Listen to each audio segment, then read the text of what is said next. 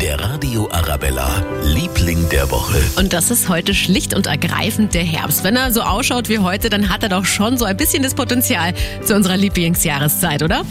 Herbst hat immer ganz schöne Farben. Ja, es ist wunderschön, wenn die Bäume so bunt sind und das Laub so schön raschelt, wenn man durchgeht. Ja, ich freue mich mit meiner Frau schön zu kuscheln, abends auf der Couch im Herbst. kühle Luft, die farbigen Blätter, die sind am schönsten, finde ich. Das ist so das letzte Aufbäumen des Sommers so ein bisschen, einfach noch mal ein bisschen die Sonne genießen. Ich freue mich besonders jetzt, wenn es Maronen gibt, wenn ich Tee trinken kann, wenn die Blätter runterfallen. Das ist Herbst. wunderschön, der blaue Himmel, die Farben an den Bäumen. Also ich bin ganz entzückt. Der Radio Arabella, Liebling der Woche.